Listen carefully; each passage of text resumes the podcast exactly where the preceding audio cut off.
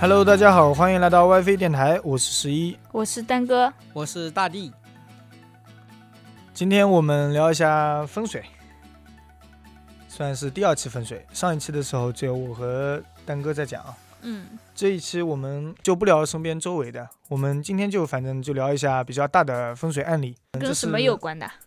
是一个香港的风水斗法大局，这个斗 我法，好像哪里电视剧里面看过，港剧里面感觉有好多这种。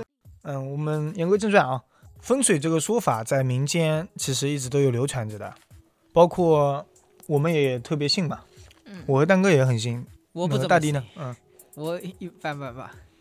不过你说从古至今最相信风水的，皇帝吧，嗯，包括高官富豪，有钱人嘛还，有就是商人，现在的商人也都很信。就是所有的有钱人，对我对们像我们想做生意的，基本上也都会信。大地听到没有？所有的有钱人，你就是好不够有钱，我哎你不马信上改去信风水，好哎吧？，今今天我们要讲的是一个香港的，是富豪之间风水斗法的大事件，要给要给别人挖坑吗？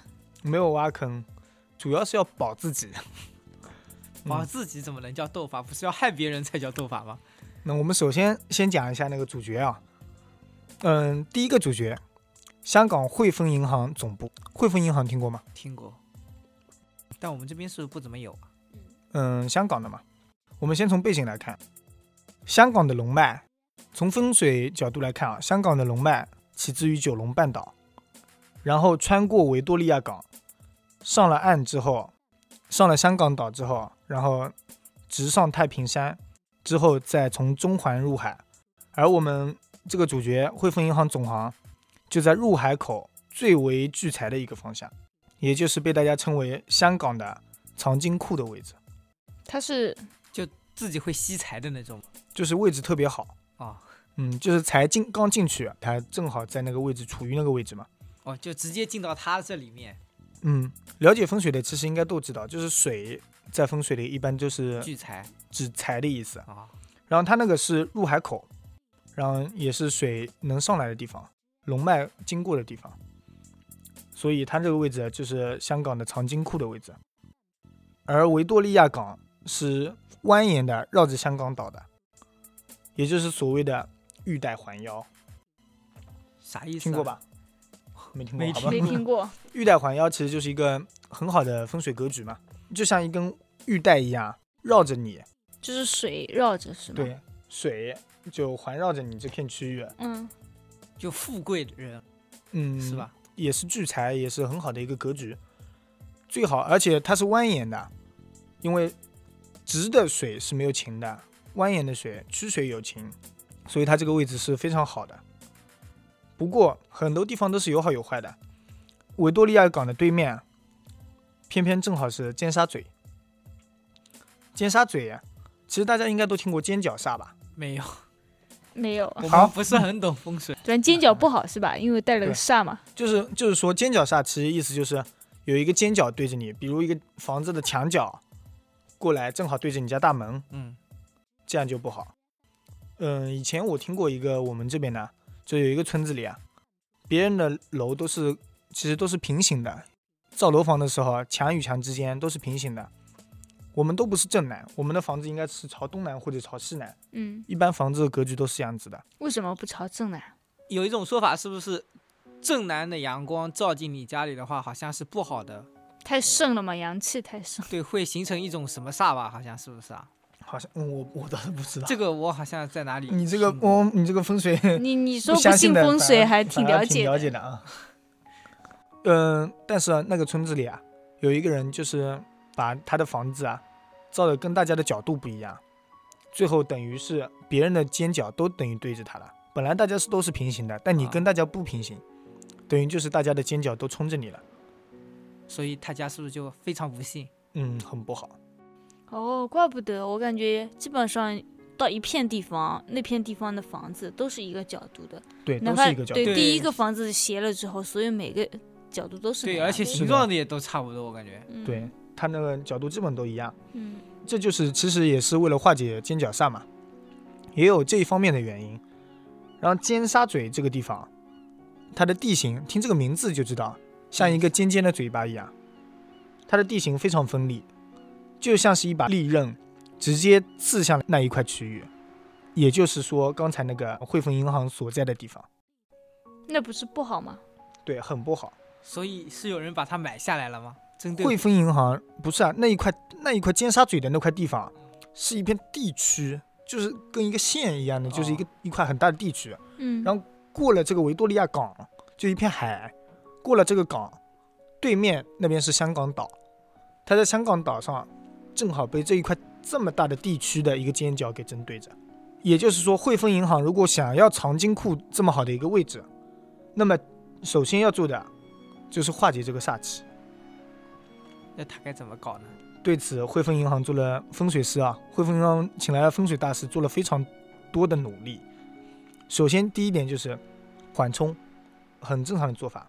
汇丰银行买地的时候啊，石敢当，呃，石敢当算是党，它这个是缓冲，跟石敢当也类似。汇丰银行买地的时候，不仅仅买了建楼的这一块地方，还把它前面那块地皮啊也一起买下来了，交给了政府管理。然后汇丰银行要求政府在此处建一个公园，也就是现在的皇后巷广场，里面种上树，树是可以挡沙的。我以下为是为了增加人气，然后挡杀。嗯，没有，它是这一排上种了很多树，这些树都是可以缓解前面的煞气。煞气到了这边的时候就有了缓冲，然后当然这是不够的，这么大一片尖沙咀，你如果只是种几棵树就能挡，那不可能。种一大片树，所以说种植绿化是有好处的。然后第二点，他开始硬刚，他的门口放了两个很大的狮子，狮子在古代的衙门还是现在的那个政府、军队，对，以还有一前些企业、酒店、我我银只能行，想到银行，嗯这样的嘛，我想的是以前古代人家有钱，达官贵人不是都有一堆对石狮子嘛嗯？放两个狮子，啊狮子是非常凶猛的，然后用这种百兽之王，啊用这种凶猛的能量来化解这个煞气。就跟他对冲是吗？嗯，而且据说这两个狮子也非常有名啊，他们取的名字都是前面前辈的名字，嗯，这个我们就不细说了。这两招之后还是化解不了这么大的煞气，因为这只是一个挡，一个是缓解，然后挡也挡了，缓解也缓解了，最后你们说怎么办？除了挡把它破，缓解以把它外，破解。嗯，最后也没有破解，躲， 第三招、哦他躲，汇丰银行把整一个底层完全给架空了，架空，就是它一楼就没有建筑，在周围有柱子啊，硬生生把整个房子给冲起来，哦，给直接撑起来了。直接二楼就相当于一楼是吧？对他们二楼才开始办公，一楼是能过人的。怎么了？这有什么说法煞气让他穿过来过的时去，候，啊？直接从它底下给穿走了。哦，嗯，他直接就是让那边的煞气直接从楼底给他穿过去，不在他的建筑里，这样就基本上可以说减少了煞气对整幢楼的冲击，也减少了里面人的受到冲击。那非要买那块地吗？照那个你这位么置好说，呀，可是对着很难受啊，这就不能买的稍微偏一点点吗？所他以只要把所这以些在化化解了，嗯他这里就是百最分有之钱百的最味道前了。嗯，嗯最有钱的地方了。但是刚刚说了啊，这是入海口，水代表财，然后财气其实和煞气都是一起的，这样一来是煞气把财气冲走了。煞气不会把他们是一起的，他们都是属于气嘛，他们都是一起的。那他这样一来，煞气是从底部过去了，那财气不是也从底部过去了吗？哦，所以风水大师嘛就不一样，嗯，他设计底部的时候，虽然把整个底部完全架空了，但是放上了水喷泉，没有，但是他保留了一些扶梯，就是扶梯，嗯哦长长的是扶梯，扶梯朝入海口那种，然后让就把扶梯放在那底楼嘛，啊，他的意思是人从可以从这边上来，当然也青龙吸水嘛，就是可以让财气从下面吸上来是吧？对吸上来，这样就可以起到吸水的作用，也就是聚财吸财的作用。之后，然后他把上层中庭给做空了，做了一个往下凹的这样的一个中庭。中庭是什么中意思庭就是中间是没有人的，嗯，中间是无法办公的，办公都是在旁边。他做了一个中庭，然后中庭就是相当于大厅的，人家有的楼不是楼上楼下都是没有地方的，一个大的水晶灯掉下来，这样的、哦，一中个间中镂庭，空的那种，对，这样就是中庭的意思。然后它中庭下面啊是用玻璃给它罩住的，为什么要用玻璃啊？因为玻璃啊其实是不容易阻挡气的。就比如说穿堂煞，说白了就是你家门进门对过去，对面就是窗户。那如果窗户能挡住那个气流的话，那就没有穿堂这个说法了，啊，对吧？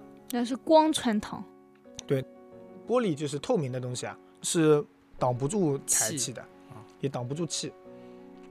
然后他用了一个向下凹的这样的一个玻璃，等于就是水这样过来的时候啊，有一部分还可以在玻璃那边经过，对吧？之后在这边再引上来，然后他把这个中庭一共做了九层。九这个数字就九五至尊，九五至至尊，九这个极致对，九这个数字为数之极，是阳数的级数，可以称它为老阳。然后这样的层数啊，是可以正气化煞的，也就是把这些气啊，它不是积了一些气嘛，把这些气留住了一些，然后再用这个这个九层中庭给它化解掉，最后化为了财气。这个大师有点厉害，听起来而且常规来说啊，一般来说建筑物不都是背山面海这样子，就是背山面水嘛，有靠山，嗯，这样就是又有靠山又有那个财财气可以进来，但是汇丰银行是不一样的，它是背海面山，那他这样换一下会有什么结果呢？因为刚刚我们说了，它这边是一根龙脉，对啊，对吧？等于就是你龙从这里经过，但我不是正面朝着你的龙过来的路路径的，我是背面朝着你。哦，他就靠着这条龙是吗？不是，它是背面朝过来，中间又做空了，等于就是我坐在龙身上，起飞，对，做了一个骑龙局，哦，就骑龙的格局，一听就很厉害，对吧？都人骑着龙了，就不完全不懂，你听着哦，骑龙局， 骑龙格，听着就很厉害。嗯，很显然也有效果。汇丰银行在后面的发展中，啊可以说是不可挑战的龙头老大，确实，虽然我不知道他银行在哪里，但我在香港听过，在香港，随着香港的兴盛，然后不断的兴盛，股票一年一年涨。哇，那现在买股票还来得及吗？嗯，现在嗯来不及，因为直到八零年，啊，直到八十年代的时候，嗯，遇到了中银大厦。哦，就跟他抢钱是吗？对，中银大厦就是中国银行嘛。中银集团在一九八四年中英联合声明签署之后兴建的，啊、当时就是那里还还没有回归嘛，一九九七年是香港回归，当时还没有回归。然后在中英联合声明签署之后，新建了这个中银大厦。据说英政府故意把中环位置较小的地方、交通较差的一块地留给了中国银行，且当时中行的建筑预算只有一点三亿美金，一个大厦听起来挺多的，其实嗯对于一个大厦来说是很少了。但中国银行不负众望，在香港筑起了当时的第一大楼，哦，最不是高说的楼的意思吗？最高的楼，第一高楼。哦，你说钱不算多，还造起了这样的楼，它只那把架构都减轻化嘛。嗯，嗯，那他最高的话不会有点危险吗？它所所以做了很多三角形构架，哦，嗯，作为支撑，嗯，并且也成为了这个风水战中的最强搅局王、 搅屎棍。还影响了别人，对，就是主要就是因为它影响了别人，哦，就把全部都打乱了是吧？嗯，它说起来其实就是四个不同高度的三脚架这样不断的支撑，不断的层层叠叠高耸上去的，嗯，然后节节高耸。从不同的侧面来看，中银大厦就像是一只巨大的星皇，也就是一个很大的笋，刚刚嗯冒出来的笋，嗯其实寓意非常明显，哦，就是像破笋土一样而出破土的而出之后，便逐渐越来越节节越来高越高高涨，对吧？就这个意思，象征着力量、生机、茁壮、进取的精神嘛。不过在这样的架构下，从另外的角度来看，这个中银大厦就像是三面刀刃，因为它是一面一哦，面一的，节一节这样，哦呃对，三角形嘛就，像是对，就像是三面刀刃。尽管造楼的人可能寓意不是这样子啊，但是看的人有这方面的心思嘛。香港人认为此楼攻防兼备，杀气腾腾，嗯，他那风水个师是这么这么看的。脚是可以针对别人的那个这。个这个设计师也有点风水学钩，哇，他这一点三亿还要花钱给风水他算一他下，其实没有给风水师，他是请了那个设计师设计师，设计师，谁知道设计师懂风水？对设计师 不承认的啊，这是不承认的啊。他们没有承认说自己是为了害别人这样子，他只是想要一个损的寓意。然后因为三角形的构架是最坚固的，是的，所以他在这样的情况下可以节省预算，然后做更高的楼。然后我们说一下这三个刀刃，分别的对向了刚才所说的汇丰银行，然后还有就是驻港部队的英军和港督府。我觉得他肯定懂风水，所以他那个角度都算得刚刚好。不知道，人家可不承认。然后中银大厦建设之后，啊在建设过程中其实就已经开始了。等到建成之后，发生了一系列的事情。要说最倒霉的，啊就是说港督府。一九八六年十二月，香港总督尤德在访问北京的时候，因为心脏病发作猝死在英国大使馆。在那之后，那个中银大厦破坏港督府风水的这个说法就更加嚣张了。舆论起来舆了是论吧？都起来了，大家也都怕，就算一开始不信的，也慌嘛，因为港督府的总督死了嘛，下一任总督继任之后，就本着宁可信其有，不可信其无的情况，对吧？一般都这么想吧。是的，嗯他们这种位高权重的人，我觉得活着最重要。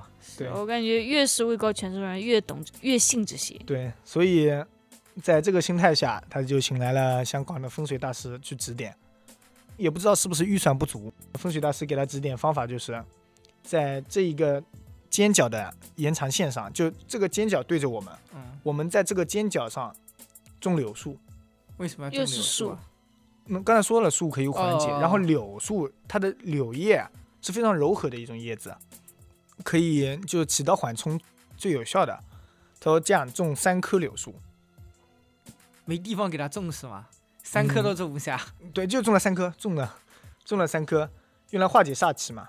不过柳树啊，倒了，屡种屡死，但是港督府没办法呀，我死一棵种一棵，对吧？就不断的用柳树来挡，虽然柳树不断的死，但是我挡的挡效呗果还是有，对是，吧？然后因为香港回归了嘛，嗯总督府就改为了就开礼始宾住府，住人了是吧？但首任特首董建华直截了当的说：“我不要住那里。哦，”直接拒绝。他也听闻过这个故事，嗯，对，是的。而邹英权则找来好友龙井泉查看风水，最后在礼宾府对着中银大厦的那一个墙外，又添建了一个锦鲤池，锦鲤就挖了之一个类的，池子哦，有水是锦鲤吗？代表吉祥。气遇水则止。哦，有这种说法，然后也是能挡一挡。就是说白了，那我他那边建成了，我这边不可能拆，嗯，那除了挡，就是化呗，要不挡，要不化解或者缓冲。说来说去都是这个道理。然后其中一个受罪了，那另一个刚才说了，也遭殃了是吧？对，就是我们的长金库、汇丰银行，在不久之后啊业绩倒退，股价跌得非常厉害嘛。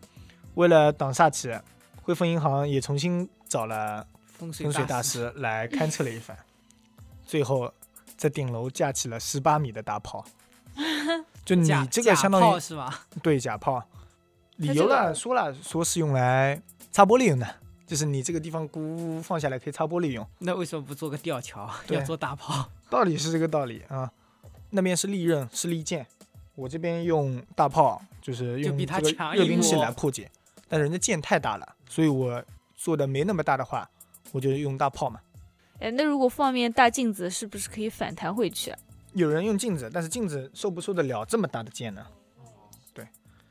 然后说大说到这个大炮啊，其中还有一件趣事，就是有一年刮台风的时候，上面的大炮，啊它这个炮的架子啊，被台风给刮歪了，然后刮歪之后，对向了那个隔壁的渣打银行，渣打银行是什么银 行？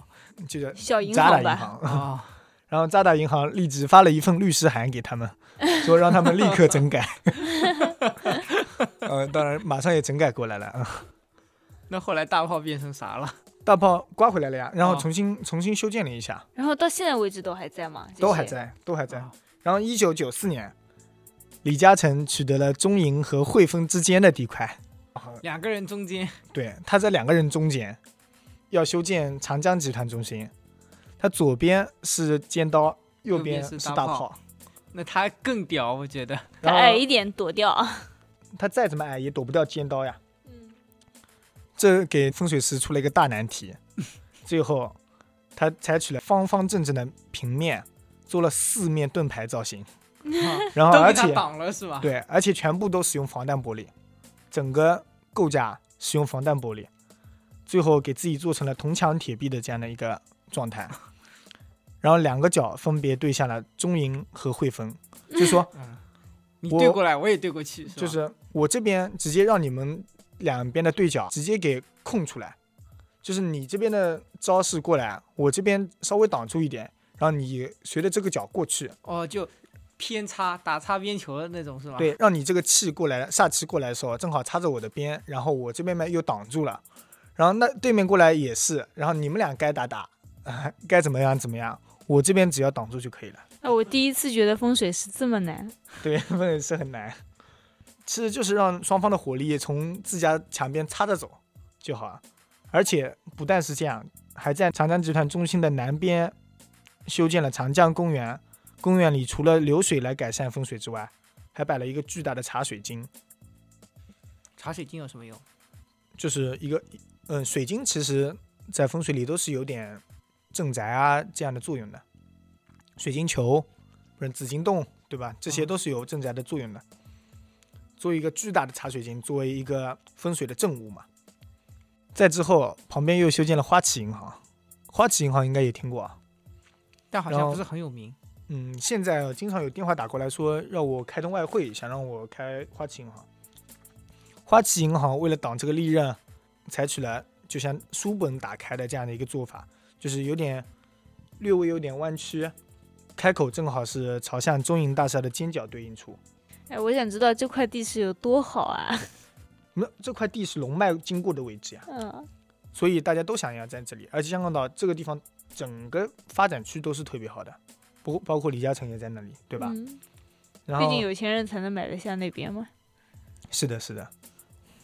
然后用这样的一个造型，啊嗯，其实也就是就说你见过来，我这边合拢，是这样的一个意思，啊去化解这个杀气。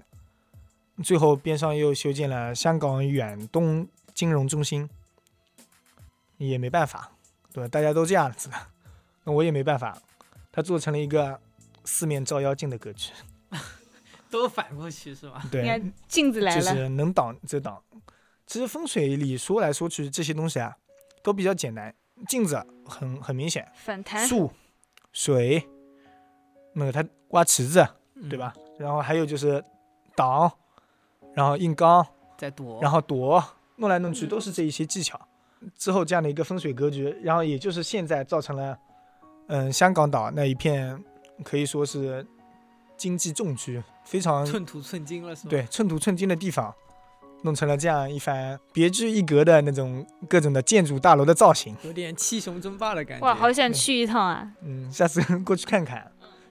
如果想看图片，其实我可以在我们 WiFi 电台的公众号里，我们 WiFi 电台现在也做了一个公众号，叫做 WiFi Radio，就是 WiFi R A D I O，大家可以搜索一下。也希望大家多多投稿，因为我们灵异事件连续讲了几期了，事件也确实有限。如果你们身边有类似的经历，或者有听说过类似的故事，也可以给我们多多投稿。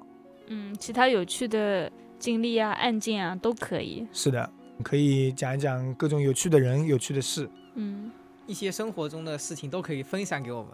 对，如果你有丰富的人生经历，也可以给我们投稿，呃，让我们大家一起唠一唠。如果大家有兴趣看一看这些大楼的造型，也可以在我们的微信公众号上输入“香港风水斗法”，我们会把这些大楼的图片都放在上面。嗯，最后再说一遍啊，我们的公众号的名称是 WiFi Radio，WiFi R A D I O。